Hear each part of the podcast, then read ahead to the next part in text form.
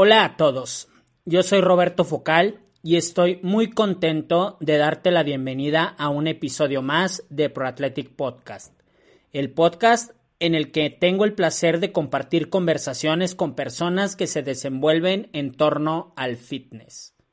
El día de hoy te presento a Daniel Tremendo Soto, quien es boxeador profesional, un atleta en toda la extensión de la palabra quien se desempeña al 100% de sus capacidades en el deporte que le ha llevado a un autoconocimiento y que le ha dado su mejor versión emocional y profesional.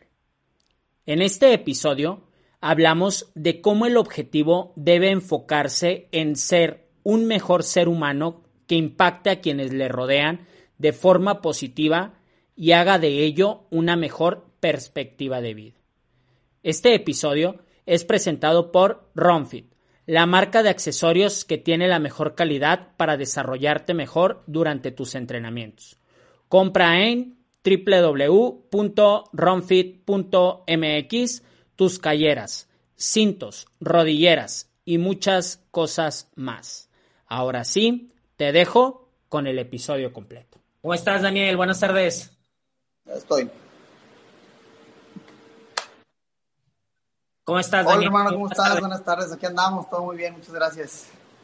Qué bueno. Daniel Tremendo Soto, el invitado que tenemos el día de hoy. La verdad es que tengo poco tiempo de conocerlo y sé que a través de estos años has estado forjando una carrera en el deporte que te caracteriza y por el cual has dejado gran parte de tu tiempo, gran parte de tu vida. Háblanos acerca de qué es lo que hace Daniel Tremendo Soto tanto profesional como emocional y como mentalmente? Bueno, yo soy boxeador profesional, tengo aproximadamente seis años dedicándome a este deporte ya de lleno. Eh, esta aventura, este proyecto empezó pues tras una necesidad de, encontrar un cambio en mi vida. Eh, me vi en una situación adversa terminando de estudiar la universidad. Y el deporte, este deporte me trajo a, a lo que soy el día de hoy, ¿no? Me ha dado la oportunidad de conocer grandes amigos, de, de, vivir buenas experiencias, de, de estar en lugares que, jamás imaginé. Me tocó ya varias veces ser estelar en algunas peleas, me ha tocado participar para, para las dos cadenas de televisión eh, de nuestro país en sus funciones de boxeo. Eh, emocionalmente, antes de ser boxeador, eh, creo que era un, hombre, una persona muy frágil emocionalmente, ¿no? Este, muy voluble, cuando no tenemos control de las emociones, pues bueno, pues, a veces tomamos decisiones equivocadas en, nuestra vida, que pues a veces también repercuten en la vida de, las personas que nos rodean. Y pues nada, este deporte me cambió por completo, ¿no? Me dio la posibilidad de, encontrarme a mí, eh, de saber que era lo que, yo quería hacer de mi vida, ¿no? Siempre dije que estaba yo hecho para hacer algo, algo especial, pero que no sabía qué era. Entonces, el que me haya puesto a prueba eh, eh, una vez eh, cuando empecé en esto, pues me dio, me dio las herramientas suficientes, hizo, despertó algo en mí que, hasta el día de hoy tengo, ¿no? Que es una fuerza de voluntad indomable, ¿no? Que, que mentalmente he estado he pasado sesiones de entrenamiento solo aquí en el gimnasio y que entreno al máximo como si estuviera todo mi equipo acompañándome. ¿no? Entonces, mentalmente el boxeo, el deporte me ha fortalecido, eh, me ha hecho correr como no te imaginas, ¿no? Y, y, de repente todo este desgaste físico, todo este entrenamiento, todo este, todo este sacrificio, todo este esfuerzo va forjando en uno, pues esto, ¿no? Eh, eh, emocionalmente nos hace más fuertes, más estables y mentalmente, pues, ¿qué te puedo decir, no? Oye, tú estás ahorita en Cancún, ¿no? Sí, yo vivo en Playa del Carmen, aquí mero, aquí mero tiene su casa. Gracias. ¿Y pero de dónde eres? Yo soy nacido en Coahuila, en Torreón, Coahuila, pero bueno, ya toda mi vida aquí, ya casi más de 30 años en, Playa del Carmen. Mis papás aquí hicieron su, su historia y, y, aquí me tocó crecer, entonces yo siempre digo que soy de aquí, de Playa del Carmen. Yo acá estoy en, en Torreón, Coahuila, justo, por eso te preguntaba, porque me llama mucho la atención cómo a través de estos años, bueno, eh, manifiestas que tú eres ya de Playa del Carmen y te has forjado allá eh, ¿cómo, ha, ¿Cómo ha sido este trayecto que ha tenido tu vida en estos últimos seis años que dices que te has dedicado al box? Eh, me refiero básicamente al aspecto de entrenamiento. ¿Cómo ha sido la parte de poder balancear la vida de un deportista y poder estar siempre fuerte? Porque hace poco escuchaba sobre la motivación y, y escuchaba que, que a veces pensamos que la motivación es el querer hacer algo por gusto, pero más bien es querer hacer algo por, por ciertos motivos. Entonces, por, por tener ciertos motivos en tus manos, ¿cuáles serían estos motivos y cómo han sido moldeados durante estos seis años que has estado aprendiendo a desempeñarte en el box? Como todos los deportes, yo creo que nada, nada es fácil, ¿no? Definitivamente ha sido, han sido seis años de altas y bajas, de, de, siempre este, seguir adelante. Antes de ser futbolista, de, perdón, de ser boxeador, yo fui futbolista profesional, tuve la oportunidad de estar en dos, tres equipos en tercera y segunda división y vi un poco frustrado este sueño de, ser futbolista eh, pues la realidad es que llegas, llegas a un límite donde hay gente que tiene un talento increíble y que, y que bueno, es difícil competir, ¿no? Tuve la, tuve la fortuna de, de formar parte de, de, un par de equipos donde aprendí muchísimo. Y este, esta parte de futbolista en la preparación física eh, siempre me gustó, siempre fui muy dedicado, siempre fui pues un jugador en tron, este, de mucha garra, de mucho empuje, de mucho carácter. Y ¿De qué jugabas? Jugué varias posiciones, ¿no? Jugué de volante, jugué de contención, jugué, jugué de delantero, jugué varias posiciones, ¿no? Entonces, eh, tomo esta, esta referencia del deporte, del fútbol, porque vi, de verdad frustrada un poco la, mi sueño, ¿no? De, ser futbolista. Eh, y entonces, este es un lugar muy pequeño y todo el mundo nos conocemos, eh, por lo menos los de nuestra generación, amigos y gente que convive aquí con nosotros y aficionados del equipo local. Entonces, pues yo era conocido como pues el futbolista, o sea, y nada más, ¿no? Yo se acabó la, etapa de futbolista y dediqué a ponerme a estudiar. Pero desde niño me gustaba mucho el box y yo me escapaba a un gimnasio aquí muy cerca a entrenar, ¿no? Y mi mamá pues obviamente no me dejaba, no me permitía hacerlo, pero me gustaba muchísimo. Yo veía desde, desde afuera este, a la gente, a los adultos, a otros chavos entrenar y escuchaba el tablero, los costales y, el simple hecho de recordar esto eh, me lleva a mi infancia porque hasta el olor del gimnasio todavía lo, puedo palpar. Y es algo que me gustaba mucho, pero que no tenía yo, o sea, yo iba por, pues porque estaba morro y porque me quería divertir y quería aprender, pero me gustaba mucho. No me dejaban y bueno, empezó esta, esta aventura de futbolista, ¿no? Que, que me dejó mucha, mucha experiencia, eh, también eh, a trabajar en equipo, a, ser resiliente, por supuesto a ser disciplinado, que además de que tú formas parte de un conjunto, de tu trabajo individual es igual de importante, ¿no?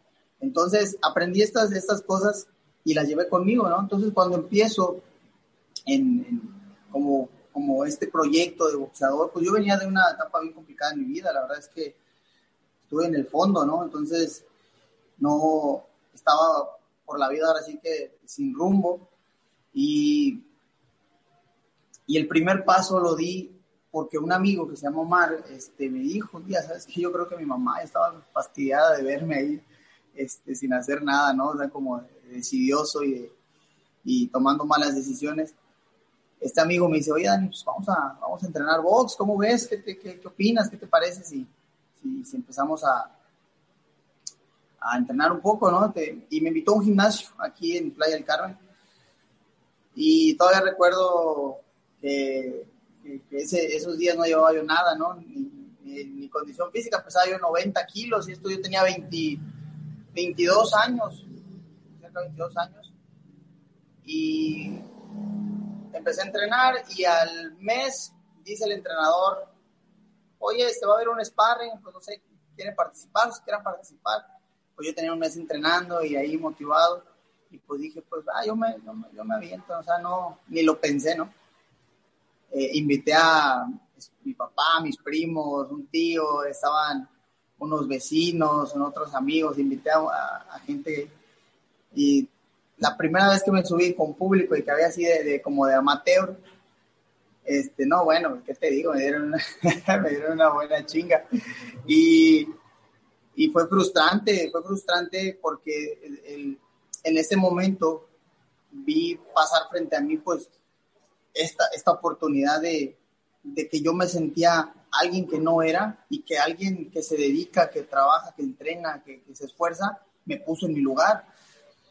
Entonces, fue, fue complicado porque entre burlas y, demás, pues bueno, se asimiló el, el, buen rato, ¿no? Porque al final hay una mentalidad muy fea de, yo digo que es muy fea porque decir, bueno, pues lo intentaste o por lo menos, ¿no? Este, participaste y es lo que cuenta y ya eres un campeón por haberlo intentado. yo dije, no, ni madre, dije, no, o sea, no, no, no, y no, no, dije, fue el lunes, fui el primero en llegar al gimnasio, el primero, ¿no? Y entonces ahí empezó esto, o sea, ahí decidí que, que yo estaba hecho para hacer algo especial en mi vida y que yo había tomado el deporte como un ancla para, para salvarme y que, y que yo estaba dispuesto a pagar todo el precio que sea necesario por trascender, por lo menos en mi vida, ¿no? Y yo no sabía cuándo iba a llegar eh, eh, el cambio, cuándo iba a mejorar, cuándo iba a pasar todas estas cosas. Y me puse como meta primero hacer una pelea profesional. Primero porque me había alejado de, los malos pasos, eh, porque me había, había recuperado pues, mi salud física, hombre, este, me sentía mejor. Eh, y dije, bueno, o sea, me gustó tanto que dije, o sea, quiero hacer una pelea profesional y, ya, o sea, me doy por bien servido y creo que esa va a ser una barrera que, tengo que romper y, y voy a seguir adelante con mi vida. Y siempre se me venía a la mente el hecho de haber pasado algo, eh, de haber visto frustrado mi sueño de futbolista. Dije, yo no pude conseguir esto porque no me dio la capacidad física o incluso la mental, porque a veces puede ser muy mal futbolista, malo, pero si tienes una mentalidad poderosa, pues te puede llevar al mejor equipo del mundo, ¿no? Entonces, este, yo no la tenía y, y me sentía yo muy frustrado por esa situación. Y entonces el box empezó a sacar lo mejor y lo peor de mí, ¿no? Lo mejor, pues porque me daba todos los días eh, más exigencia, me daba todos los días algo nuevo que aprender y sacó lo peor de mí, pues exactamente eso hizo, ¿no? Alejó de mí, pues las malas decisiones, alejó las malas compañías, este, y, me dio esta oportunidad. Entonces, cuando llega la primera oportunidad de pelea profesional, eh, obviamente estaba muy nervioso y, y pasó mucho tiempo, porque primero un día me decían, no, pues hay esta chance. Y luego a, los, a las dos semanas, no, pues que siempre no. Y luego de repente, no, pues hoy hay una pelea este, para que hagas tu primera pelea profesional. Y a, una semana de pelear, no, pues que siempre no.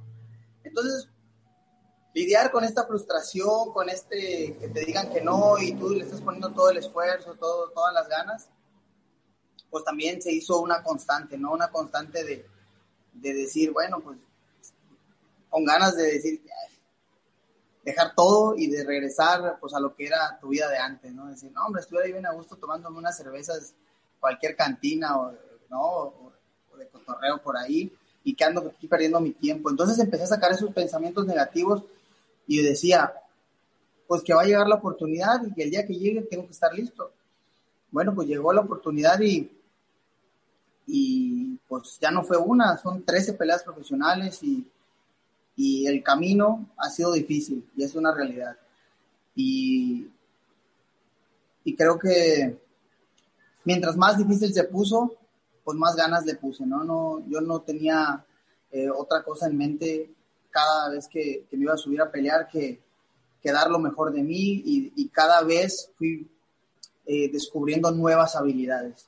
Tomando como de referencia de nuevo del fútbol, pues yo vi en mis facultades que muchos boxeadores van desarrollando con el paso de los años, que es la preparación física. Un futbolista se prepara muy diferente a un boxeador. El boxeador antes pues solo corría en la mañana, en la tarde costales y sparring. Hoy el deporte se ha hecho tan innovador, hay tanta tecnología que un boxeador ya es un atleta, o sea, de, pues un atleta que practica otros deportes, ¿no? Eh, en mi caso, pues bueno, con el trabajo de de playa, de pretemporada, eh, en fútbol, eh, el hecho de este, este cambio de dirección, el trabajo de escaleras, los drills, el arranque, todo este tipo de cosas, el salto, el choque, eh, los empecé a utilizar. Yo, dije, yo vi que yo tenía una facultad diferente a otros de mis, de mis compañeros, que eran precisamente eso, ¿no? Dije, soy un, o sea, soy un boxeador en ese entonces muy novato, pero muy potente, ¿no? Soy chiquito, pero de, de mucha potencia, ¿no? Tengo que y empecé pues en esto, ¿no? A, usar esas habilidades, esas herramientas. Entonces el camino sí fue difícil. Técnicamente, pues porque no nací siendo boxeador. Tuve que ir puliendo, puliendo, puliendo y trabajando. Y de repente andaba yo caminando por la casa y, y andaba, y andaba haciendo sombra. O de repente andaba en el cine y pasaba un espejo y a donde iba, o sea, ya, ya era parte de mi vida. Y era como una, vamos a decirlo, una obsesión por querer mejorar. Eh, empiezo a, como a entrenar a un mejor nivel y entonces cada vez que van llegando las peleas siempre hay como algo nuevo que aprender, ¿no? Me olvidé del, del boxeador que es corre y entrena, entonces empecé a utilizar pues todas las herramientas posibles, no solo físicas, sino también mentales, ¿no? O sea, le di, le di este, este, este espacio a la mentalidad eh, para todo, para entrenar, para comer y por supuesto para subirme a pelear, ¿no? Y al principio era miedo lo que tenía cuando me subí a pelear, pero sabía que estaba rompiendo un umbral diferente, estaba descubriendo algo nuevo en mí que me iba a hacer crecer. Y tenía mucho miedo, muchos nervios en las primeras peleas. Y de repente, el haberme preparado tan bien, el haberme esforzado tanto, me empezó a quitar ese miedo y me dio una seguridad. Que entonces empecé por primera vez en dos o tres peleas de que hice la, primera, mi debut, empecé a disfrutar el momento, ¿no? A disfrutar el ambiente, a disfrutar que, que lo que se venía. En seis años eh, eh, eh, se han cerrado muchas puertas, se han abierto otras, eh, he buscado muchas oportunidades, unas me las han negado, eh, otras han llegado a mí eh, reconociendo a lo mejor el esfuerzo y la dedicación que le he puesto a esto. Y, y han sido seis años de, Daniel Tremendo Soto que, que, cambió mi vida y que, y que hoy te puedo decir que, que me ha hecho un, a pesar de todas las adversidades, un hombre muy feliz y, contento con lo poquito que, he hecho hasta el día de hoy. Excelente. Eh, me, queda por ahí alguna duda y me imagino que la gente que te va a estar escuchando, que tal vez no está tan relacionada con el deporte del box o que lo sigue solamente por las peleas que pasan en televisión abierta o, de, de, más atención, de más marketing, ¿qué tiene que llegar a ser un peleador amateur para tener su primer pelea profesional. O sea, a lo que me refiero es qué es lo que lo distingue de los demás y también hablando en la parte mental, pero también en la parte profesional y deportiva, qué es lo que sucede para que alguien llegue a tener una pelea profesional y después ya comparaste tú, por ejemplo, el fútbol y dijiste que estuviste jugando profesional y también, pues bueno, va a haber mucha gente que no sabe que la tercera división ya es fútbol profesional porque ya reciben un pago, la segunda, etcétera. Luego a veces estamos acostumbrados a solo ver a la primera división como los profesionales, pero Entonces, cuando tienes tu primer pelea profesional, ¿ya empiezas tú a ser un boxeador profesional con un sueldo fijo o es solamente por pelea? ¿O cómo es cómo se maneja esta parte básicamente en el aspecto laboral y deportivo? ¿Cómo es cómo se mueve un boxeador en esa área? Ok. Bueno, eh, es, una pregunta que me han hecho muchas veces, ¿no? Y que, hay, chavos que, siempre me lo han preguntado, que qué tiene que pasar o qué tienen que hacer para volverse boxeadores profesionales. Lo primero que tienen que hacer, la verdad es que es, pues, dedicarse, ¿verdad? Este es un deporte bien celoso, bien celoso y, y pasa factura inmediatamente tú no seas comprometido con él. Eh, claramente lo, lo, expresas bien, el, boxeador profesional ya recibe una paga, una remuneración por pelear, ¿no? Por pelear.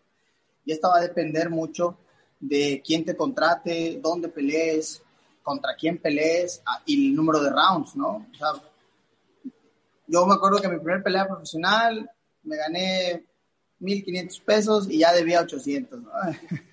Le inviertes más dinero del que ganas y esa es una realidad, ¿no? O sea, en la dieta, en, en pues, el vendaje, que de repente el shortcito de la pelea. Y la verdad es que no faltan los amigos que te patrocinan, te apoyan, pues ahí te va esto para que te compres tu short, los zapatos para boxear adecuados y no te subas con tenis como de correr. Este, eh, hay muchos gastos que, que, que, externos que tú esperas que a lo mejor en tu primer pelea profesional, digo, hablando de, de algunas cosas, es que lo puedas recuperar hay muchas, hay dos polaridades, ¿no? El, Julio César Chávez Jr. cuando debutó ganó 15 mil dólares, ¿no? El Canelo Álvarez cuando debutó ganó 800 pesos, ¿no? O sea, esto influye muchísimo, ¿no? ¿Dónde pelees, para quién pelees, quién te contrate y contra quién vais a pelear? Para ser boxeador profesional, yo creo que deberías, debe, deben, se debe tener una carrera amateur importante, te enseña mucho. A mí yo hubiese querido hacer más peleas de manera eh, aficionada, como aprender un poco más, eh, pero eh, hay quienes de plano no estamos hechos para, para, ese tipo de boxeo. Es muy distinto el boxeo amateur al boxeo profesional, muy distinto, ¿no? De, entrada, el boxeador amateur va a los puntos, casi todos, casi siempre es el 99% va a los puntos, a la mayor cantidad de golpes conectados y en el boxeo profesional se busca de plano calidad lastimar, noquear, ganar, o sea, o sea tienes que acabarte el de enfrente, ¿no? Deportivamente hablando. Entonces, eh, para convertirse en, en, boxeador profesional, pues sí, tienen que pasar eh, ciertas, alinearse ciertos planetas, ¿no? Que alguien te vea y que esté conectado con el medio y que te vayan llevando una carrera deportiva eh, con evolución. ¿Qué quiere decir? Empiezas peleando cuatro rounds en una división, y te van a poner alguien del mismo nivel, ¿no? Alguien que también vaya a hacer su primer pelea profesional, un debutante. Y pues a lo mejor la empresa que te contrate pues te va a pagar eh, dos mil, tres mil, cuatro mil pesos o mil pesos por round, o si peleas en Estados Unidos pues mil dólares por round, no lo sé, ¿no? Eh, todo este entorno pues primero eh, tienes que darte a conocer, ¿no? Tienes que, la gente tiene que verte, tiene que tienes que, que, que hacerte de una, de pues, una pequeña popularidad o fama y pelear constantemente. Y muchas veces es una realidad que el dinero no llega en las primeras peleas. Quien crea que, te haces millonario en las primeras peleas o que, o que tienes una vida de, de, rico siendo boxeador en un cierto nivel, pues no, está muy equivocado. No, esto se hace por una satisfacción diferente a la económica, que inminentemente el, es el resultado, económicamente te va a ir mejor cuando ya des este gran paso a las bolsas importantes, cuando tengas la experiencia, cuando ya seas un producto que se pueda mover en medios, cuando ya tengas eh, eh, pues una campaña hecha y entonces ya seas una realidad de, de, boxeador, ¿no? Que hayas tenido cierto número de pruebas y hayas salido avante con, con rivales de mejor eh, calidad, eh, que ya hayas eh, caminado 8 o 10 rounds en, en, en, un ring. Esto va a ir llegando, evidentemente, eh, el dinero va llegando evidentemente conforme a ese crecimiento, ¿no? Y te lo digo también por experiencia, ¿no? Que es lo que me ha tocado vivir. Yo no tuve la, la fortuna de, de, de, tener un promotor o, un, o, un, o alguien que me llevara en una carrera deportiva, sino que como yo pensé que solo quería hacer, que iba a hacer una pelea, dije, pues con el entrenador y ya, ¿no? Con eso la hago y, y a entrenarle con muchas ganas. Y la primera pelea profesional, pues te digo, fue una paga. Que ya debía dinero, ¿no? No me quedaron ni para las aspirinas de los, de los chingazos. Entonces, eh, recapitulando un poco, pues obviamente tú eres el boxeador y necesitas un entorno favorable para que la gente te vaya conociendo. La gente te pone en el lugar eh, adecuado frente a las promotoras, frente a los promotores, frente a alguien que, que esté que se dedique a, a, a esto de, de, a este negocio del boxeo. Y te pueden ofrecer un contrato por tres años si a lo mejor tienes mucha calidad, si a lo mejor eres un buen boxeador y traes eh, eh, una, una buena campaña, por la edad a lo mejor dicen, pues tienes 17, 18 años, pues te firmo por tres y vamos viendo y cada vez que pelees vas a ganar este dinero garantizado, ganes o pierdas, pero la idea es que siempre vayas ganando, ¿no? Te van construyendo una carrera para que al final, pues bueno, tú puedas aspirar más adelante, después de 5 o 10 años, pues a cobrar las bolsas importantes de 100 mil, 200 mil, 500 mil, millones de dólares, 2 millones de dólares. Así es, así es esto, ¿no? Es, es una inversión de tiempo, dedicación, de esfuerzo para que se, que se remunere pues al final o en la parte final de tu trayectoria, ¿no?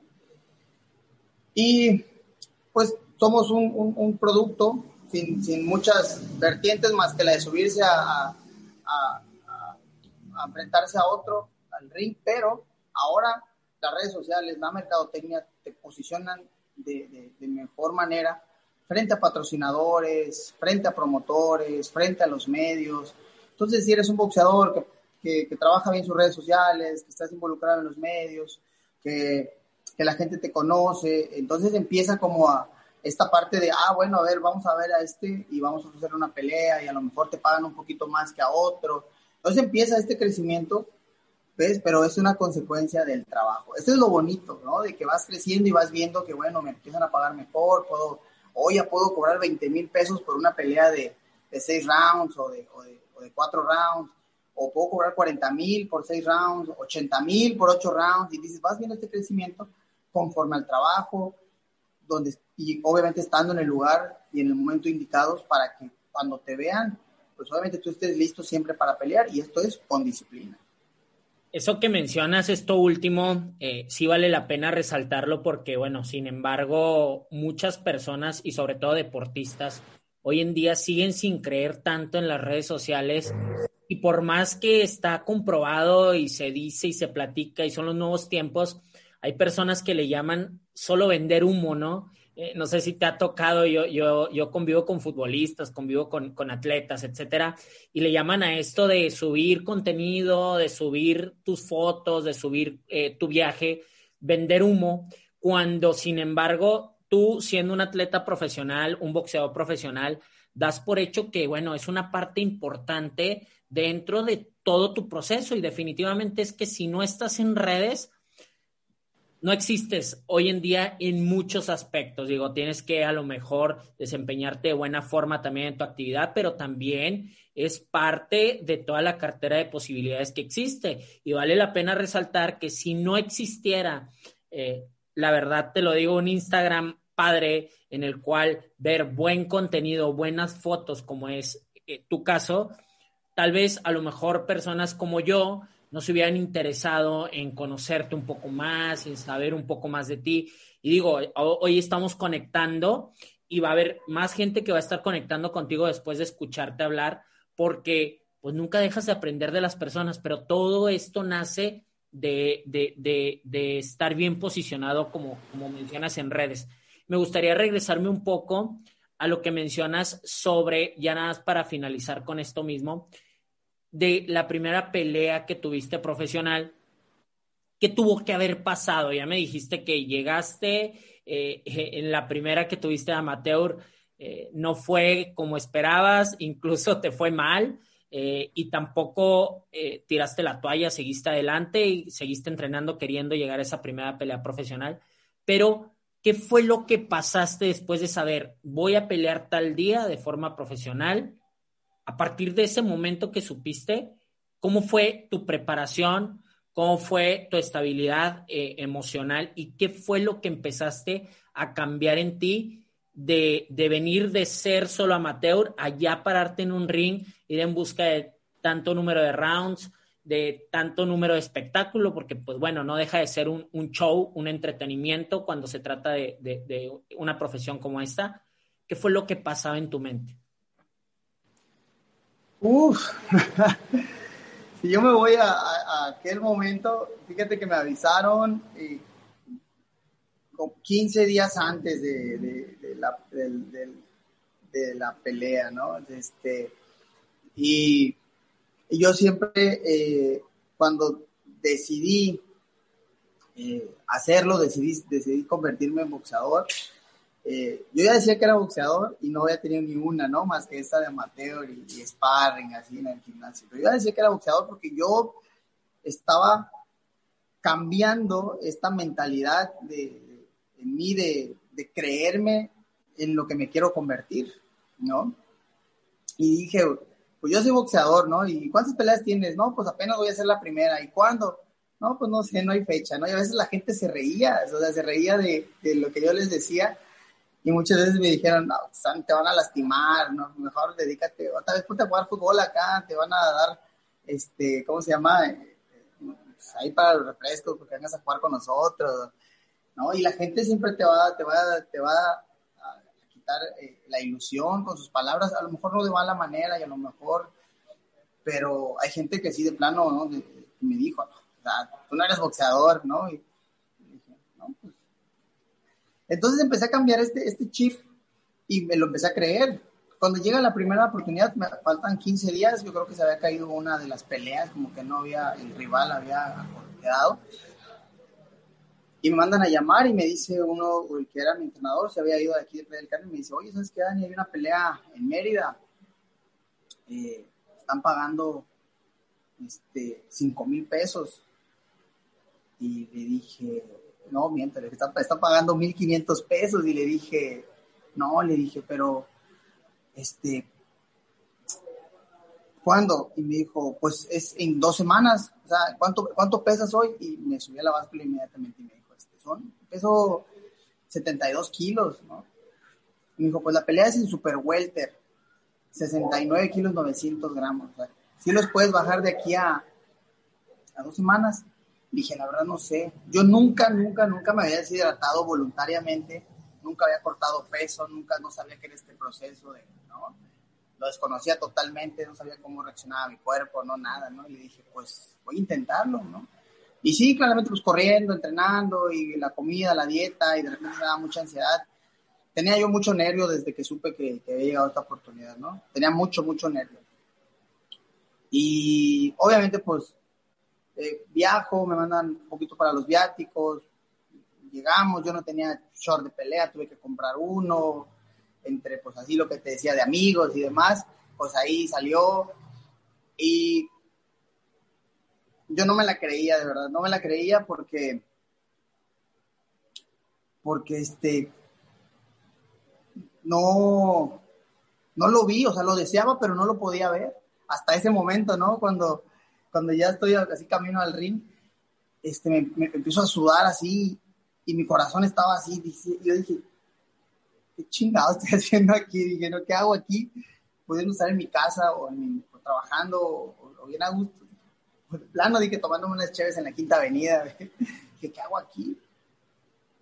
Y subo, me presentan, presentan a, este, a mi rival, y un rival pues que le estaban haciendo carrera a una empresa, este, favorito.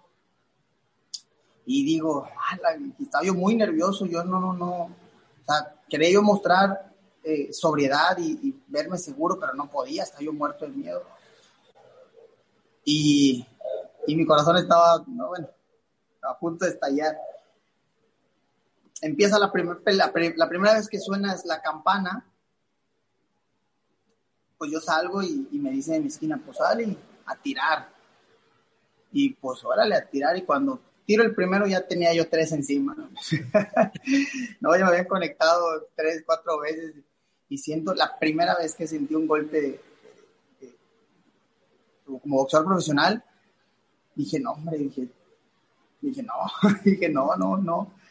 Y, y me aferré, ¿no? Me, me aferré y, y, con todo el miedo que tenía, eh, como la vida misma, ¿no? Cuando, cuando sientas miedo es, es, tienes que redoblar el esfuerzo, tienes que sacar lo mejor de ti, sacar la garra, el carácter, lo que traigas en el morral, lo que traigas, ¿no? Y yo tenía muchas cosas, muchos, ah, pues ah, muchas cosas que me atormentaban en la vida, ¿no? Tenía muchas culpas, traía, eh, pues sí, toda esta carga emocional por, la cual había yo decidido eh, dedicarme al boxeo, traía yo pues muchos demonios dentro de mí que, que pues me impedían a lo mejor pues ya disfrutarlo porque tenía mucho miedo, ¿no? Y uno, dos rounds, tres rounds, estaba yo recibiendo una paliza, no me dolía la cabeza y y, se hacen eternos tres minutos y, un minuto de descanso se hace como agua. Y en el último round me dice eh, mi entrenador, me dijo, si traes algo, de verdad, si traes algo es momento de que lo avientes ahorita, es el último round, ya aguantamos. La mentalidad de él era, ya aguantamos y a lo mejor nos van a volver a contratar y, ya nos preparamos mejor, este, nos van a dar más trabajo. Eh, que ahora que lo, que lo, que lo analizo, pues sí, sí, es una, era una mentalidad muy pobre, ¿no? Y salgo y entonces pues algo decidido, pues ahora sí que con esto, ¿no? Con, con, con, con, el, con el fin y con el afán de vencer a mis miedos, a mis demonios, de, de decir, ya lo logré. Traigo bien, bien metida en la cabeza unas palabras de, de, de mi papá, que este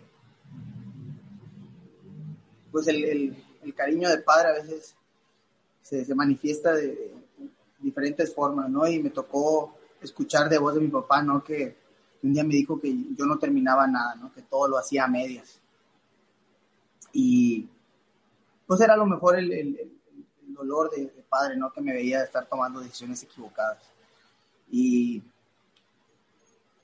y pues con eso salí, dije, son cuatro rounds y y, los voy a acabar, porque, y, le voy a mostrar a mi papá que yo, que yo no, que no estoy hecho para hacer cosas a medias, ¿no? Sino para, lo voy a terminar y lo voy a terminar y lo voy a terminar. No, hombre, pues salí, pues con lo, con, sin técnica, con todo lo que me quedaba, pues a tirar. Y en un intercambio, en una esquina, pues se hace en terreno corto, tiramos el mismo golpe, pero yo soy más chiquito, más cortito de brazos y lo conecto primero y se acabó la pelea. Ganamos, ¿no? y y yo no sabía ni qué hacer, o sea, yo no sabía ni cómo reaccionar, ni cómo celebrar, ni o sea, no, nada, no, no, estaba yo en, shock completamente. No, bueno, lo primero que, que, pasó por mi mente fue pues nada, solo me puse a llorar de, de, la satisfacción de, de, haber concluido pues la pelea y, y, y, la emoción de haber ganado, ¿no? De, haber ganado cuando, cuando tiempo atrás en mi vida este, me, había, me, me la había pasado pues derrotado, ¿no? Entonces, ese momento, pues, influyó definitivamente en, mucho en mi vida, ¿no? Personal. Eh, el boxeador, el tremendo Soto sacó lo mejor de Daniel Soto y, y, esta, esta ambigüedad, pues me, me ayudó a encontrar un equilibrio, ¿no? Eh, hablando de la primera, pues cada vez fueron presentándose peleas más difíciles, más adversidad, más retos. Eh, la preparación pues fue distinta, eh, me rodeé de equipo diferente, innové, hicimos alto rendimiento, nadé, hice altura en la Ciudad de México, hice CrossFit, hice entrenamiento funcional, hice, no, bueno, hice de, todo, experimentando, probando, este, siempre trabajando. He tenido nada más tres entrenadores y, llevo, llevo ya poquito más de dos años con mi actual entrenador, Samuel Uribe, y no hemos perdido. Dos peleas el año pasado, dos knockouts. Este, y pues todo este andar, pues me ha llevado al recuerdo de mi primer pelea, que, que con mucho esfuerzo, con mucha dedicación, eh, rompiendo la barrera del, miedo, eh, vienen las recompensas este, personales y profesionales. Entonces, eh, el boxeo, pues, me dio una nueva oportunidad de vivir.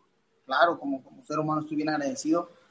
Y como, y como profesional, pues, me ha dado, me ha dejado poder llevar el pan a mi casa, darle a mis hijos un poco de bienestar, me ha dejado construir pues este gimnasio que, tenemos con mucho cariño, que aquí tenemos chavos que no pagan, me dio un propósito en la vida que fue transmitir cómo el box cambió completamente mi vida, me dio esta oportunidad y lo menos que podría hacer pues era regresarlo, ¿no? Y, aportarlo.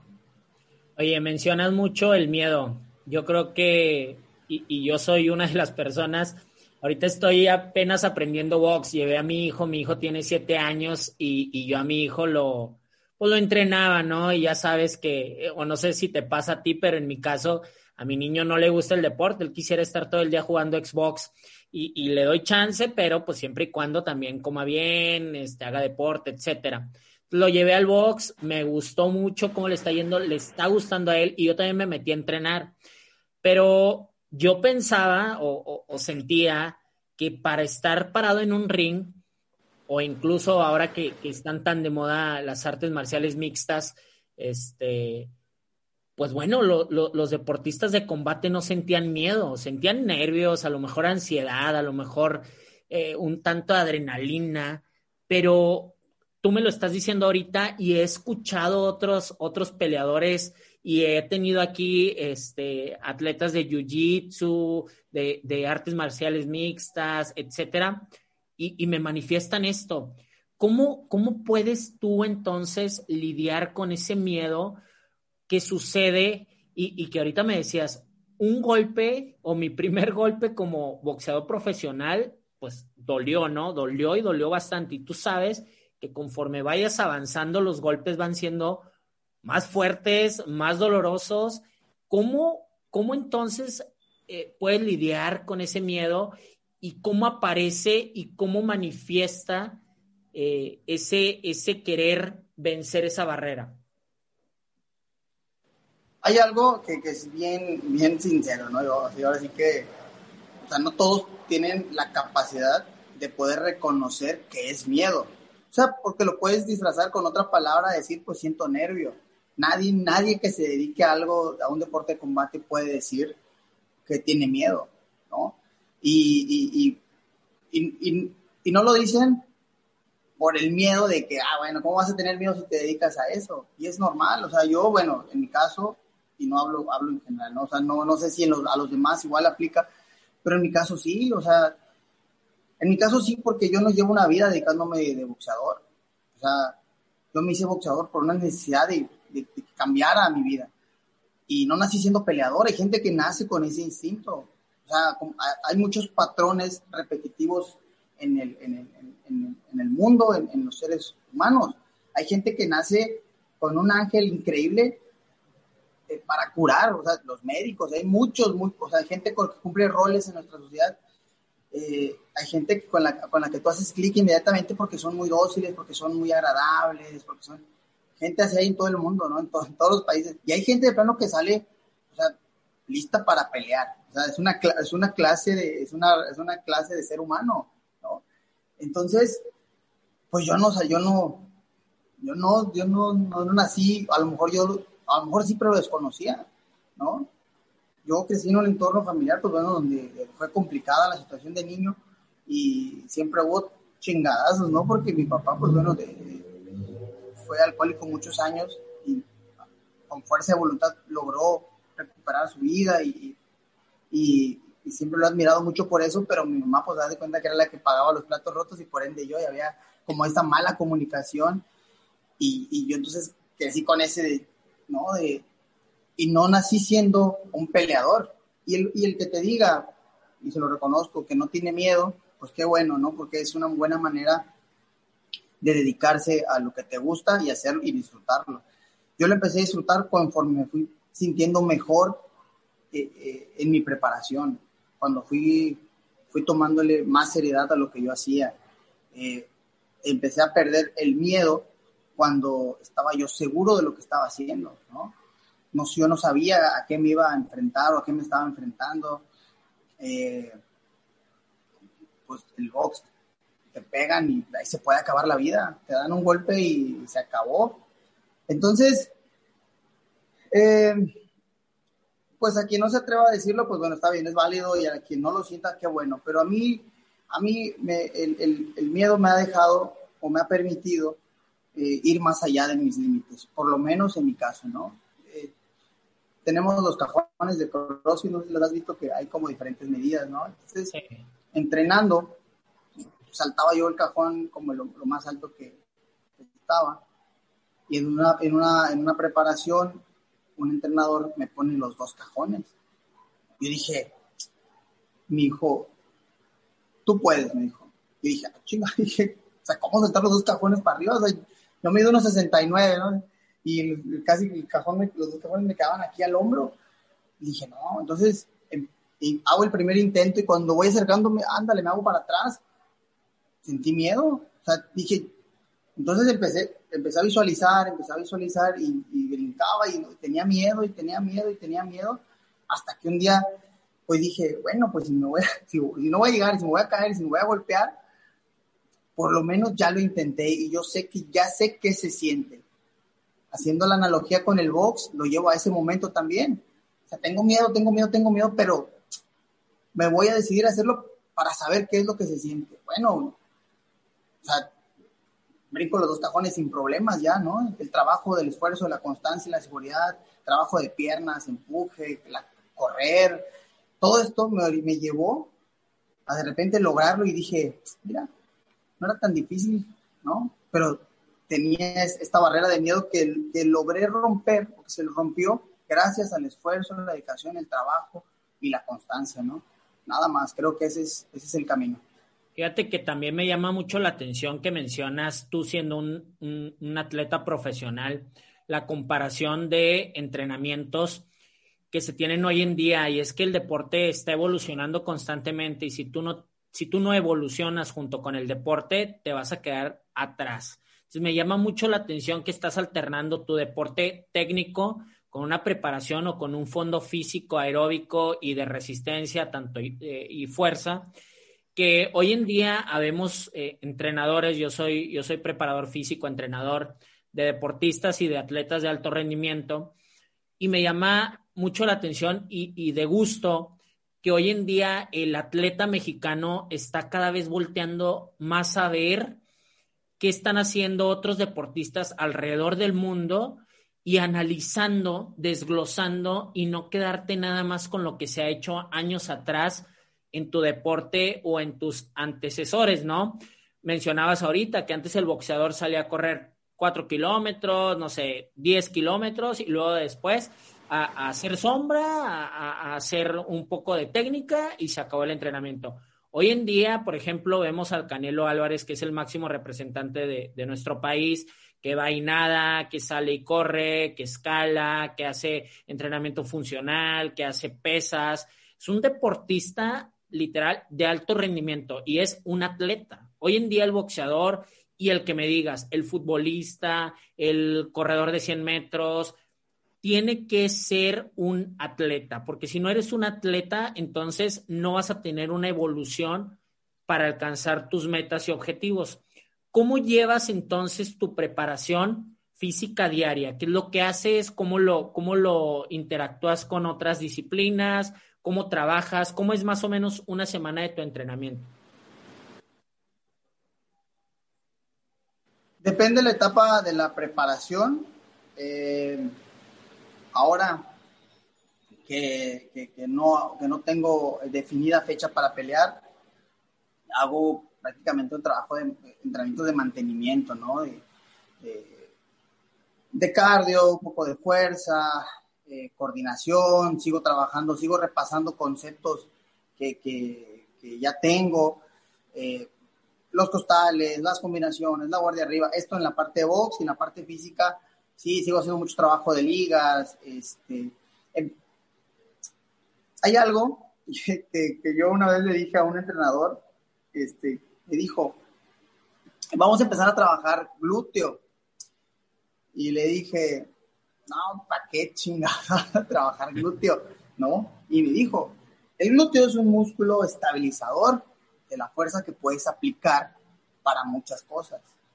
Cambio de dirección, un golpe, un gancho, eh, o incluso a la hora de recibir golpes, o sea, golpes en la zona media, tú activas tu, tu, glúteo eh, y, y, te va a dar la fuerza necesaria porque se va a activar todo tu core, inmediatamente vas a apretar y se van a apretar tus brazos y vas a cerrar la guardia con fortaleza.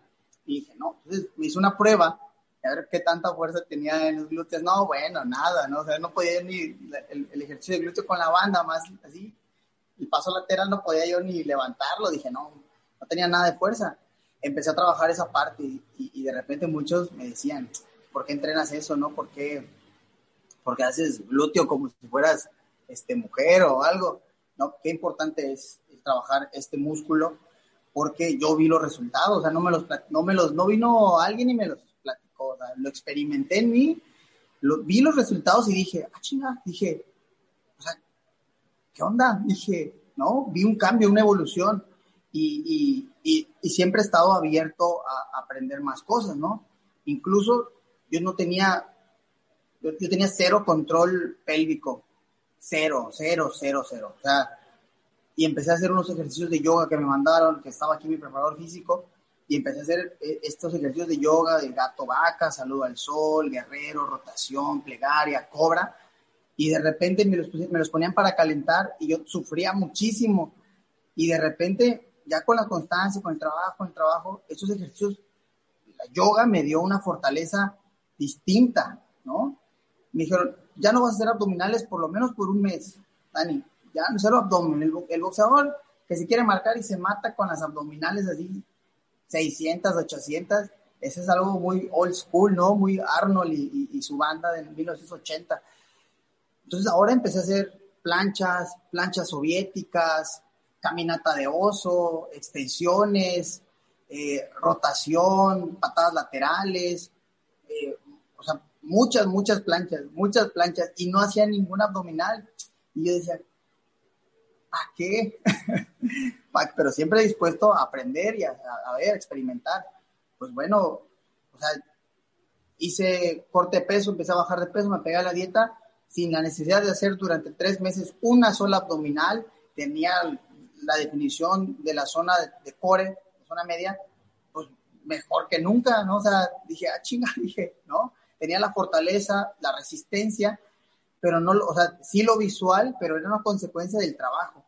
Entonces, empecé como a, experimentar en estas cosas y en el alto rendimiento también en la corrida, mejorar mis tiempos de distancia, mejorar eh, los sprints, hacer todo esto. Entonces empecé a hacer de atletismo, empecé a hacer de, de, esta parte de entrenamiento funcional, empecé a hacer esta parte de ejercicios de yoga, empecé a hacer este, natación, lo fui, lo fui metiendo, lo fui metiendo a la base que ya tenía y mi equipo pues obviamente fue súper importante, ¿no? Eh, Samuel, mi entrenador, es el que va dirigiendo mucho de estos porque me conoce anatómicamente, él es el que me ve pelear, él es el que me ve arriba y él, y él observa mucho cuáles son las deficiencias físicas.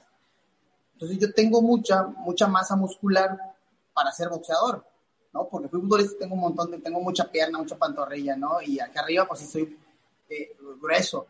Entonces para el boxeo, mientras más músculo tienes, más oxígeno te demanda tu cuerpo. Y, entonces teníamos que llevar eh, al límite, optimizar la carga, la gaste, el, gaste, el gasto de oxígeno y mejorar mucho la zona media. Hay que, yo tenía que mejorar mi rendimiento a la hora de golpear. Muy potente, muy fuerte, pero sin pegada. ¿Por qué? Porque no tenía la estabilidad que me daba, el que me da ahora el, el ejercitar glúteo, no tenía la, eh, la, fuerza de abdomen o de core que me permite hacer un giro con potencia y no irme en banda, sino regresar con más fuerza. Entonces, empezamos a innovar, a probar, a probar y empecé a empalmar las cosas y dije, después de un tiempo, dije, hombre, o sea, uno nunca termina de aprender. Entonces, una semana de preparación cerca de pelear, lunes, te puedo hablar de un día lunes, 5 de la mañana, me tocarán 5 eh, kilómetros de, trote y a lo mejor, depende del número de rounds, la última vez hice 8 eh, evoluciones de 200 metros por 30 segundos de descanso, 8 eh, alargues, sprints de 100 metros, 30 segundos de descanso, 8 de 50 metros, 30 segundos de descanso. Llegamos al gimnasio, hice la parte de movilidad, de yoga, eh, hice planchas, estiré bien durante 25, 30 minutos, desayunamos, me fui a dormir, regresé a las 2 de la tarde al gimnasio, hicimos todo el trabajo técnico de boxeo, sparring, hice un lunes 6, rounds de sparring para empezar la semana, eh, trabajo de costales, aparato, una hora y media, hora 40 minutos. Eh, después estiro por completo, antes, perdón, estiramos un poquito y me preparan la tina con hielo y me meto cuatro o cinco veces de a un minuto, salgo, seco y listo. como y a descansar ya toda la tarde, ¿no? O sea, y así lo, voy, lo vamos variando según los días de entrenamiento. El martes, si me toca hacer más round de sparring, reducimos la carga de la corrida, eh, muchos sprints, muchos sprints que, que, eh, simulan la fatiga del intercambio constante, ¿no? De llevar eh, el cardio al máximo, que es lo que en el box representa estar tirando y tirando y tirando y recibiendo y tirando y recibiendo durante, pues, tres minutos, ¿no? Que, que eso se trata. Entonces la semana tiene sus, variables y hay las curvas de entrenamiento, ¿no? Entonces empezamos de menos a más y cerca de la pelea hacemos una plana y luego bajamos ya cuando estamos cerca de la, de la, de la, de la pelea. Una semana hacemos el declive y este, esperar que mi cuerpo se recupere, eh, mucha tina con hielo, descanso, dormir bien y seguir la dieta al pie de la letra. Ese es un trabajo de 24 horas. Oye, los, los boxeadores, las categorías que tienen, para la gente que nos escucha, es por pesos, ¿no? Y depende de eso si puede subirse al ring el día de la pelea o no. Sé que eh, establecen ciertos parámetros también cuando no alcanzan los pesos o cuando están muy por encima o viceversa, que están muy por debajo. Cuéntanos cómo es este proceso de cortar peso a días previos de, una pelea, cómo lo, lo haces tú o cómo lo has hecho tú, o viceversa, cómo es subir de peso cuando todavía no alcanzas que por gramos no puedes, no, no podrías subirte entonces a la pelea.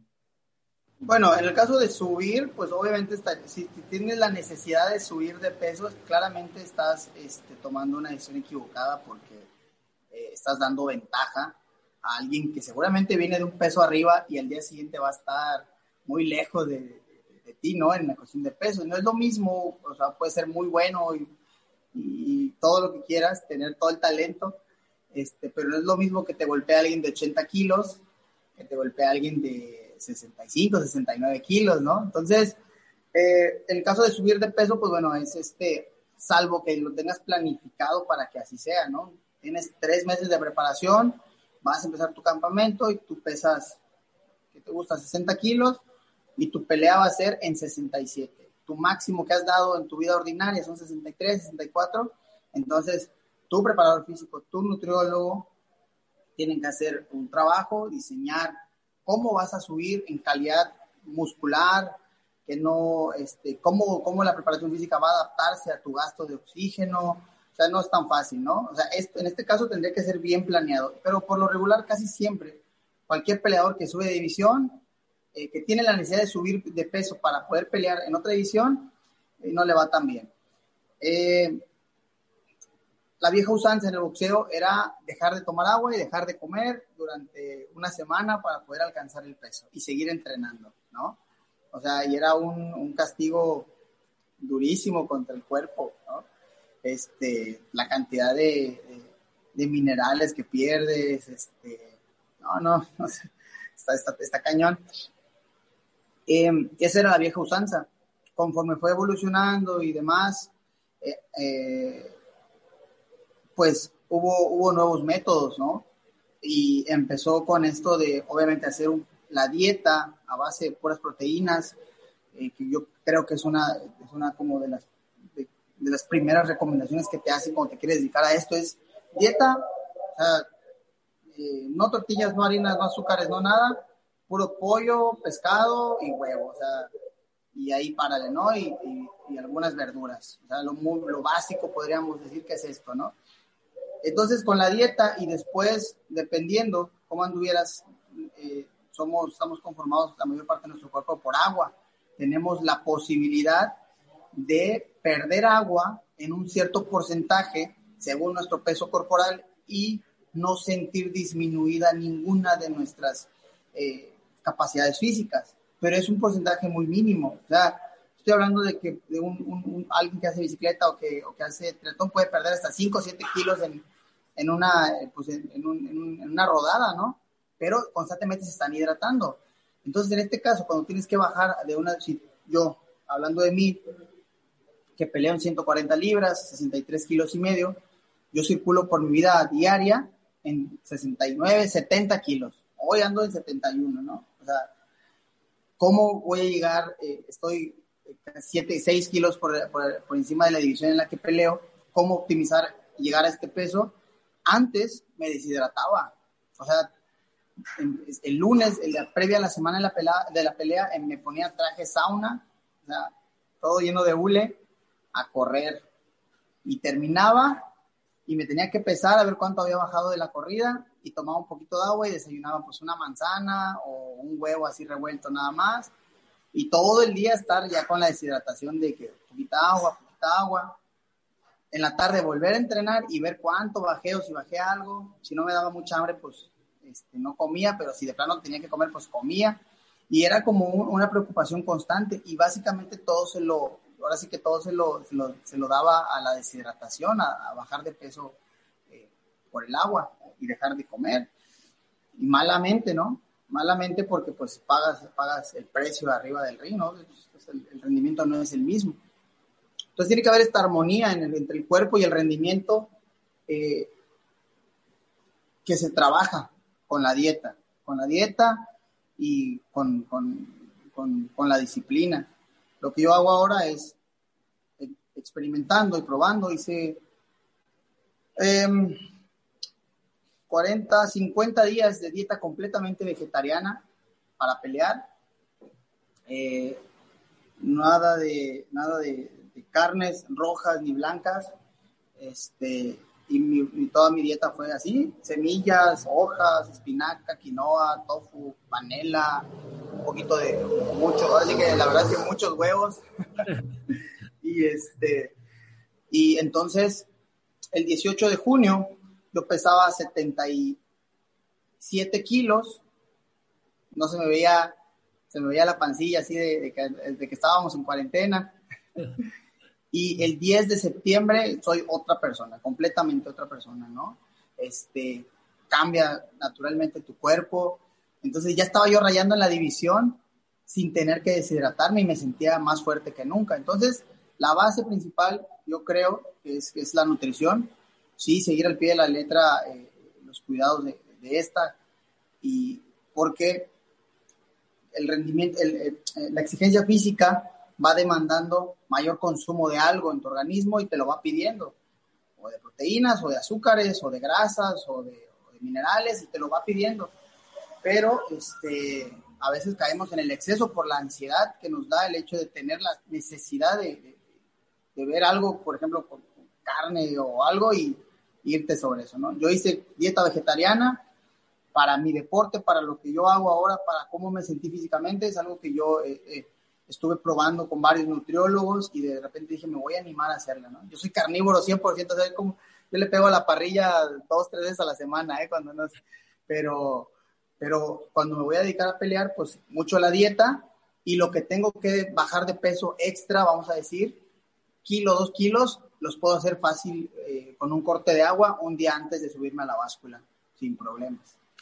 Eso, eso que mencionas es parte de lo mismo que te decía hace rato, que hoy por hoy el deportista tiene que ser un atleta y parte del rendimiento se encuentra en la nutrición. Si tú llevas una nutrición saludable durante gran parte de tu vida, va a ser más sencillo poder llegar a un rendimiento. Si en cambio sigues manifestando eh, antojos, gustos, etcétera, eh, de cosas que no te vienen bien a tu cuerpo y te mantienes en un peso en su deporte elevado, pues bueno, va a ser más complicado poder llegar. Y esto yo lo reflejo en las personas que desarrollan deporte en cualquier ámbito, incluso hasta de forma lúdica. Llevar una alimentación saludable o medianamente eh, apropiada a lo que necesita tu cuerpo, va a ser más fácil llegar a tus objetivos, mantenerte sano, mantener tu sistema inmune fuerte para cuando se necesite y poder estar preparado para cualquier cosa, ¿no? Supe que peleaste ahora el, el 18 de diciembre, ¿verdad? Sí, sí, sí, hace poquito. Cuéntame cómo es la diferencia entonces, ya nos platicaste tu primera pelea, y, no, no, no quiero así como que me platiques esta última, sino más bien cuál es la diferencia entonces del tremendo Soto de esta última pelea a la primera profesional. ¿Qué has evolucionado? ¿Qué has aprendido? ¿Y de qué te diste cuenta en esta última pelea? Se me pone la piel chinita porque porque pues de ser, pues de, las cenizas que había de, mi persona, este, hace poquito más de un mes, eh, tener el reconocimiento de la gente, el cariño, el apoyo, ha sido de las cosas más más bonitas que me ha tocado vivir, ¿no? Que, que mi evolución no ha sido solo como deportista. Hago énfasis en esto porque te soy bien sincero y pienso que tú puedes ser el mejor atleta y, tener las mejores cualidades, el don desarrollado al máximo, y, pero si, si lo que eres como deportista no lo transmites como ser humano, eh, no, no auguro este, pues, tanto éxito ¿no? en, el futuro. Y yo antes de ser eh, este, Daniel Tremendo Soto, pues traté de constituir a Daniel Soto como un buen ser humano, ¿no? como una buena persona, como una persona de esfuerzo y, tratar de corregir o de mejorar todos los aspectos de mi vida. De la primera pelea cuando era un completo desconocido y hasta hasta, hasta, hasta esta pelea que fue hace poco, eh, tener el reconocimiento de la gente, el cariño y, por supuesto hablando de mi desempeño, es algo que me ha costado y que, y que, y que llegó conforme a la, la constancia, la disciplina. Es, es, es, crucial, o sea, poderlo ver, poderlo ver y tener que trabajar, puedes ver algo a 100 metros y a lo mejor no tienes ganas, pero lo quieres, pero lo estás, y lo estás viendo, entonces tienes que empezar a hacer algo para llegar a eso. Y pues yo afortunadamente tuve la capacidad de verlo. De la primera pelea profesional, que fue a cuatro rounds, eh, en el primero ya estaba cansado en rendimiento, ¿no? Esta pelea, en los primeros dos, tres rounds, creo que salí este, eh, buscando la pelea, trabajando con golpes de potencia, buscando mermar al rival, muy elusivo, muy bueno. Eh, estratégicamente pelear cuatro y ocho rounds es muy, muy distinto. Cuatro rounds se van y tienes que tirar todo lo que traigas, ¿no?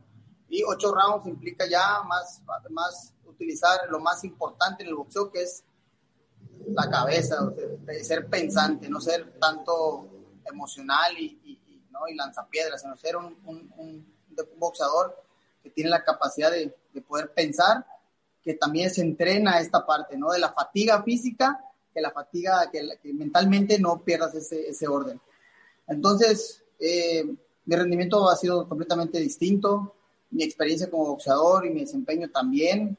Eh, eh, yo se me sentía tan fuerte en la primera pelea como en esta última, mentalmente, que pero no me sentía tan seguro de lo que hacía que no sabía si algún día iba a poder conseguir, pues, eh, knockouts, ¿no? De, manera consecutiva como muchos. Entonces, pues, este fue el reflejo, ¿no? Hubo un bache durante la pelea donde me sentí fatigado por el, por el, por el tanto desgaste que hubo, tanto intercambio, pero que al final mi preparación, la, la verdad, en el octavo round, o sea, cuando alguien cree que ya no tienes las fuerzas para soltar un golpe contundente, pues bueno, faltaban 30 segundos para acabar la pelea, fue un knockout, este, pues, pues, contundente, así tal cual, ya no hubo más que hacer, ¿no? Pero fue una pelea bien complicada. Entonces, de esta, de aquella primera pelea a esta última, pues han sido eh, muchas evoluciones, ¿no? Eh, físicamente, pelear en una división de casi 70 kilos, hoy peleo en una división 63 kilos y medio, eh, dos divisiones abajo. Eh, boxísticamente, pues he evolucionado mucho con, con, con, todo lo que he estado aprendiendo día a día, eh, trabajando con, mis entrenadores, con mi entrenador Samuel Uribe en, Cancún. mi rendimiento mejoró desde que tomé la determinación de poder aceptar la innovación deportiva. Este, y ha habido muchos cambios, muchos cambios, y el principal es que, que pues que, mentalmente soy más fuerte, aún más fuerte que nunca y que, y que bueno, eh, tengo nuevas metas, nuevos retos y, que estoy, estoy ahora sí listo y dispuesto a, hacer lo necesario para, para conseguir estos nuevos objetivos que me he trazado.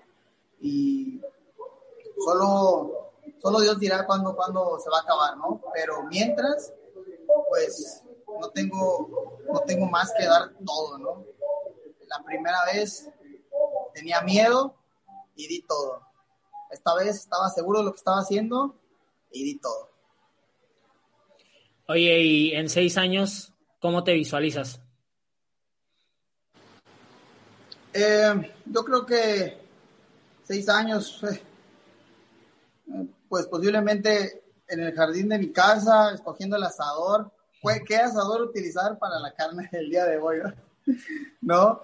Pero eh, creo que eh, en seis años me voy a sentir satisfecho de haber, eh, de haber dedicado a esto y de haber logrado lo mucho lo poco que logré. Al final, mi motor, mi motivación, mi motivante es, es dejar, es, es demostrar, demostrarme que solo era cuestión de querer, ¿no?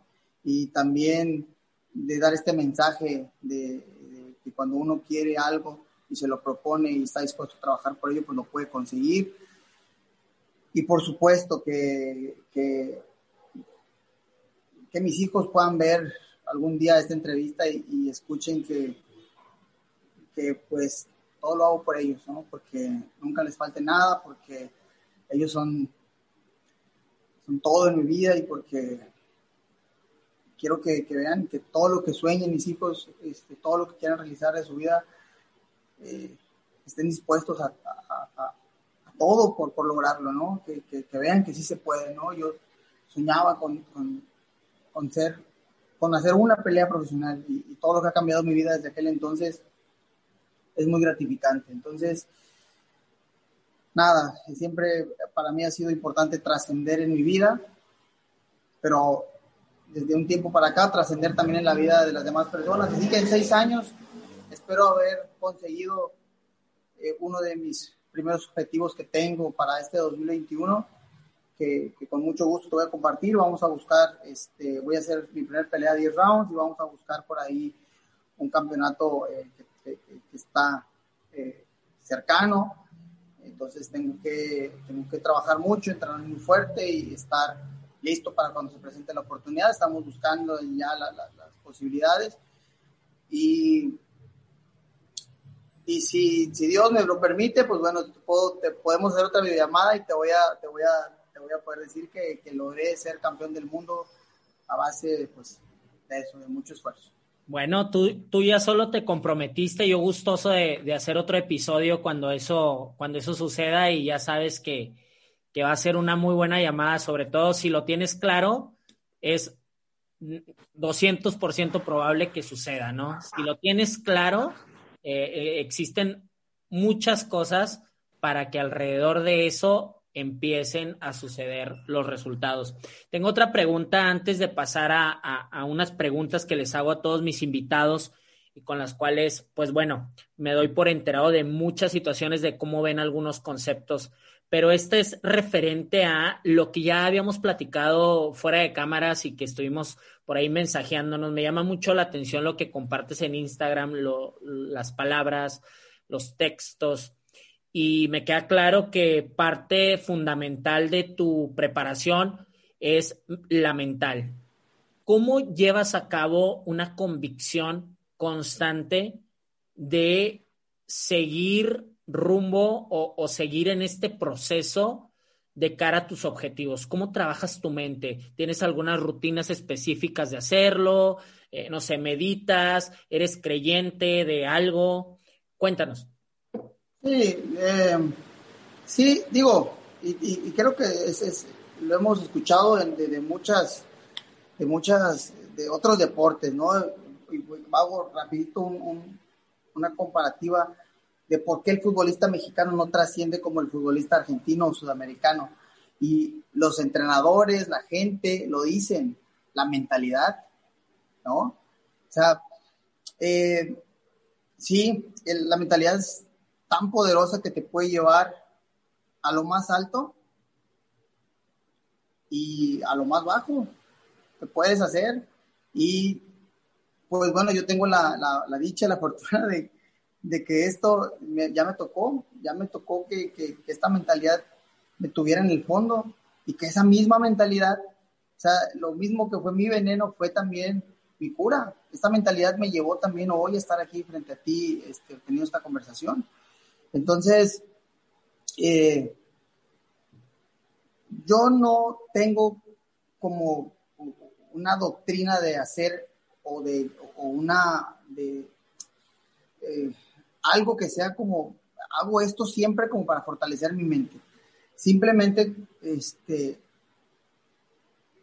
lo hago. o sea, quiero, o quería hacer esto, quería, quiero todos los días mantenerme enfocado en lo que, en lo que en lo que estoy trabajando y pienso precisamente en qué es lo que quiero. Entonces, cuando me lleno yo de, pensamientos y empiezo a recapitular cómo ha sido mi vida, cómo ha sido mi vida de boxeador, empiezan a surgir las palabras necesarias, hasta un simple, perdón, chingue su madre, hoy voy a entrenar, ¿no? Hasta eso para mí es simple motivación, tener la voluntad de hacerlo. Entonces, la gente no puede esperar cambios, la gente no puede esperar evolución si no estás dispuesto y si no, si no, si no quieres hacerlo. Tienes que querer hacer las cosas. Yo comparto muchas frases de motivación y una vez leí por ahí y alguien me dijo también que las personas que compartimos tantas frases de motivación, pues somos las personas menos motivadas, ¿no? Que estamos necesitados de atención o que, o que, ¿no? O que no nos crean, ¿no? Porque, ¿no? Este, y yo dije, bueno, eh, cada quien, ¿no? Yo sí creo en mis palabras, ¿no? Yo sí creo en mis palabras al, grado que, las, las, las, siento y las transmito y las estoy pensando cuando estoy entrenando. Y surgió esta que tenemos pintada aquí afuera del gimnasio que, dice que el boxeo puede cambiar tu vida. Y si tu vida cambia, el mundo puede ser un lugar mejor, que es pensada, sacada de aquí adentro porque así fue mi vida, así ha sido mi, paso en el boxeo. Salió de aquí, de aquí, y dije, ¿qué hizo el box por mí? Cambió mi vida, para bien, por supuesto. Por lo menos hoy mi mundo, mi familia, mis hijos están bien, ¿no? Mi mamá dejó de preocuparse por mí, mi papá dejó de preocuparse por mí. Estoy tratando de aportar un poco a la sociedad, de rescatar a los chavos, de ayudarlos, de darles. Eh, entonces, llevar, llevar los pensamientos a las palabras y compartirlo me ha ayudado a alimentar mucho, mucho esta mentalidad. Entonces, eh, la fortalecí, sinceramente, corriendo, corriendo, eh, sin audífonos, sin nada. Me hice fuerte mentalmente corriendo mucho, ¿no? Sentía esta libertad de poder pensar eh, libremente y, analizar las situaciones, ser realista también, pero también no ser pesimista, ¿no?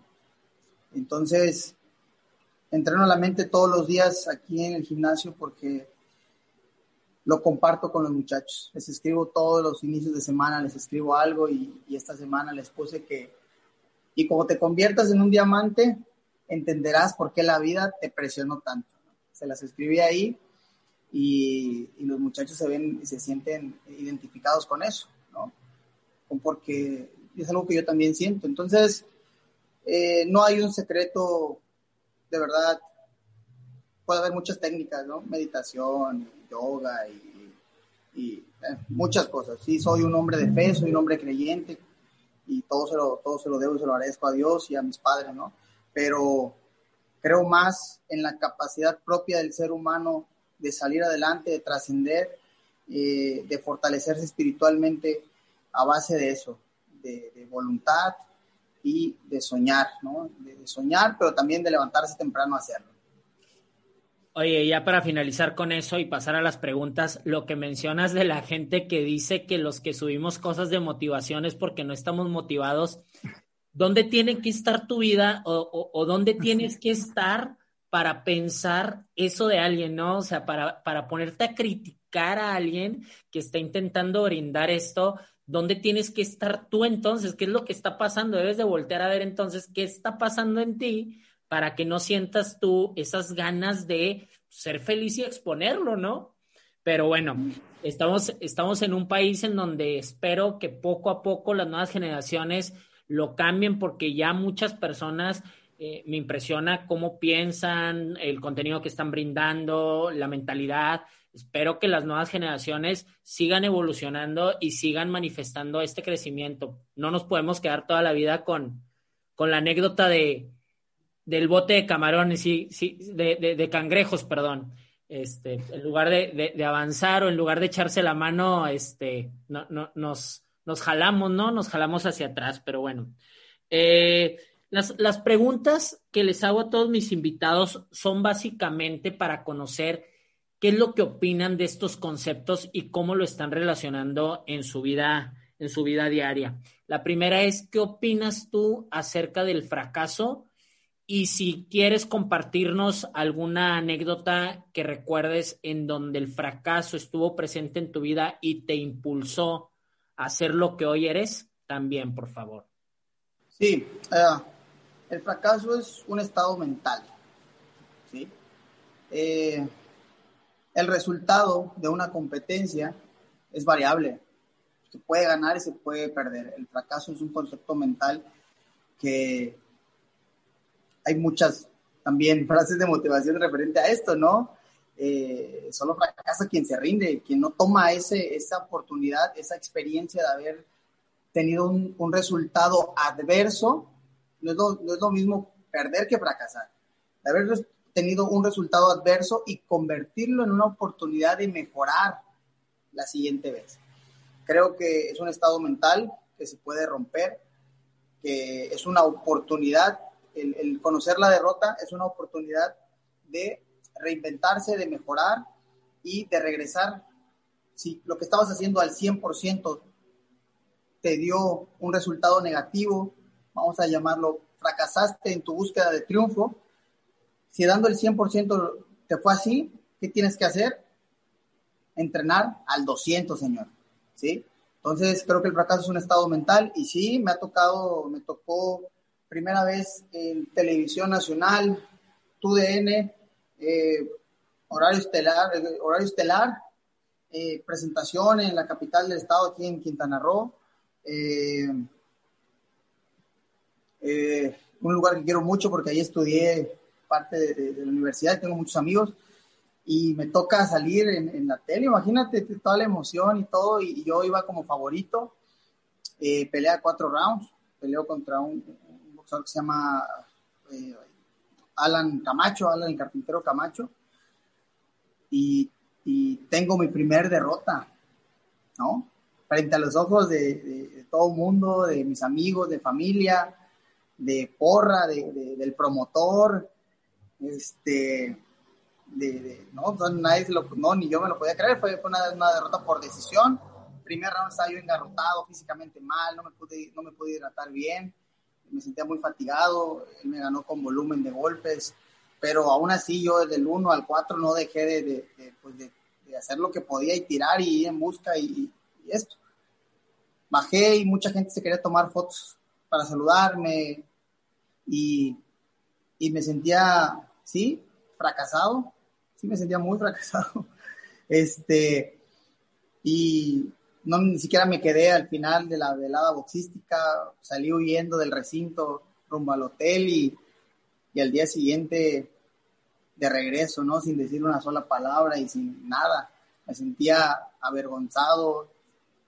El fracaso estaba, había apoderado de mí porque sentía que, estaba fracasando en, en, lo que yo ya le había dedicado tanto tiempo, ¿no?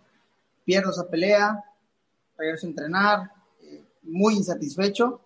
Me toca de nuevo pelear otra vez, seis rounds, televisión en Cancún y vuelvo a perder, ¿no? Vuelvo a perder y por decisión, una decisión mayoritaria, este, contra un rival aquí zurdo, muy complicado. Y entonces, este, dije, dos derrotas consecutivas, dije, no puede ser. O sea, ¿qué estoy haciendo mal? Y me tomé el tiempo necesario para pensar si de verdad me quería dedicar a esto, si estaba dispuesto a lidiar con el sentimiento de, de, de derrota. Y dije, perdón, mi, madre, dije, o sea, sí puedo, pero yo no lo acepto. Sí puedo, pero yo no puedo vivir con ese sentimiento de derrota. Y al día siguiente con el ojo morado a correr, señor, ¿no? Y, y, y aprendí, aprendí. Me puso en un lugar, en una situación adversa, me puso contra las cuerdas del haber tenido dos derrotas consecutivas donde me sentía fracasado, pero luego entendí que es esto, ¿no? Que el fracaso es un estado mental cuando tú te rindes y dejas de hacer porque la derrota es parte fundamental de el camino al éxito. Excelente, perfecto. Eh, la, la, siguiente pregunta es, ¿qué es lo que estás aprendiendo ahorita? De lo que quieras. a ser paciente.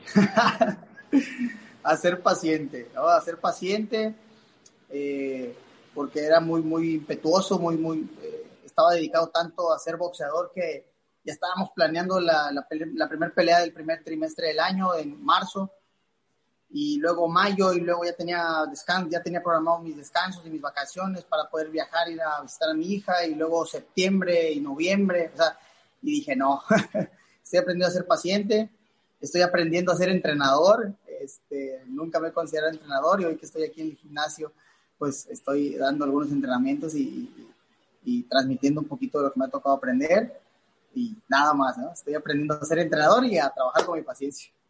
Ok, la que sigue es, ¿qué es lo que te está emocionando ahorita? ¿Qué es lo que te tiene con una adrenalina especial eh, a levantarte todos los días?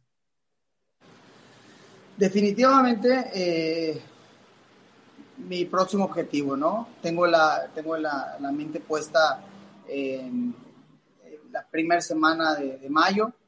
Eh, eso es lo que, lo que, lo que me tiene eh, trabajando mentalmente y, por supuesto eh, tengo puesta todas las energías estando aquí en el gimnasio de ir mejorando muchas cosas, pero estoy visualizando ya esta fecha, ¿no? Ya la tengo aquí en la mente y, y, que voy a tener que hacer un campamento muy fuerte, que estoy no he dejado de entrenar, no he dejado de hacer dieta, no he dejado de cuidarme.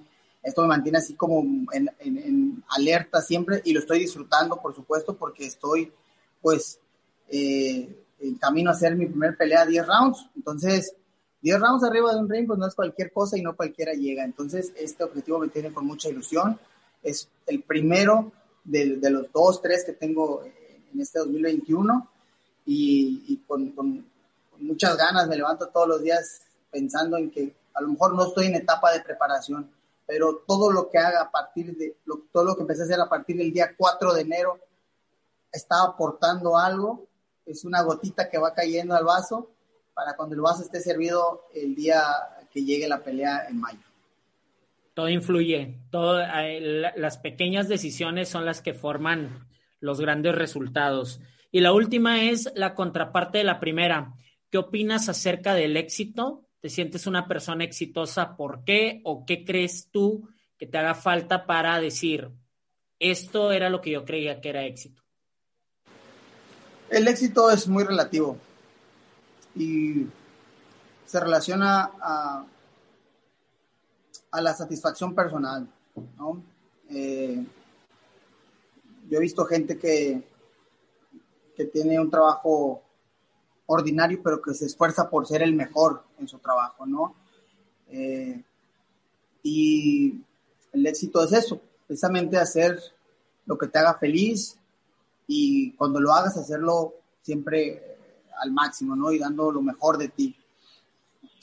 Eh, yo me considero una persona exitosa, pues sí, sí, sí, definitivamente sí, ¿no? Desde que eh, cuando logré uno de mis primeros objetivos, que era tener una pelea profesional, había logrado en, en cierta medida este, este objetivo y había sido, o sea, check, exitoso, ¿no? Dije, ya hice esto, ya, ya tachado de mi, de mi lista de pendientes en la vida. Eh, hoy eh, no, no le atribuyo el éxito al cómo nos vemos, ni qué vestimos, ni cuánto dinero tenemos, sino todo lo que tenemos para compartir y para y dar de aquí adentro hacia afuera. Entonces, me considero una persona muy afortunada y que, y que el éxito lo traigo conmigo porque tengo, tengo mucho para dar a la gente que me rodea, entonces yo diría que sí. Daniel, te agradezco mucho tu tiempo, tu espacio, todo lo que nos quisiste compartir en lo personal. Yo agradezco bastante, aprendí mucho de ti hoy. ¿Algo más que quieras decirle a la gente? No, pues no, nada, hermano. Este, decirles que que, pues gracias, gracias a, pues a, la gente que puede ver esto, gracias por el apoyo a mis amigos, a mi familia, lo vamos a estar compartiendo seguramente a través de, tus redes sociales y por supuesto, pues invitarlos a que, a que si tienen un objetivo grande, pequeño, empiecen hoy a hacerlo, ¿no? Y todo lo que, lo que tú dijiste, ¿no? las pequeñas acciones van a contribuir a que el resultado final sea más frondoso, más productivo, mejor, con mayor satisfacción. Invitarlos, por supuesto, a que te sigan en tus redes